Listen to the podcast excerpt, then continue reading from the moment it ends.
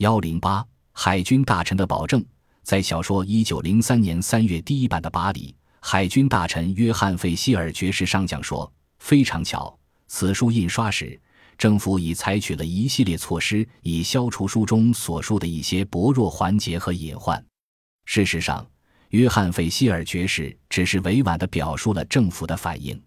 实际情况是，小说出版后，国防部的一个委员会迅速做出了反应，在苏格兰的福斯湾开始兴建北海海军基地，北海舰队也随之建立了起来。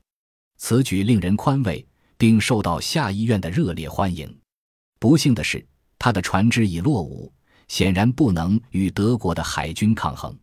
军事部署委员会也强调建立志愿后备军的迫切性，但这只是一个建议。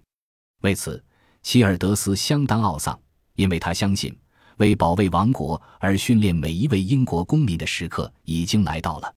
费希尔满不在乎地指出：“别担心，对不列颠诸岛的侵略战争不会即刻爆发的。”看来他没有考虑到长期的侵略威胁这样一个显而易见的问题。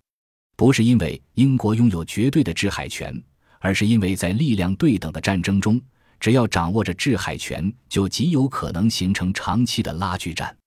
不过，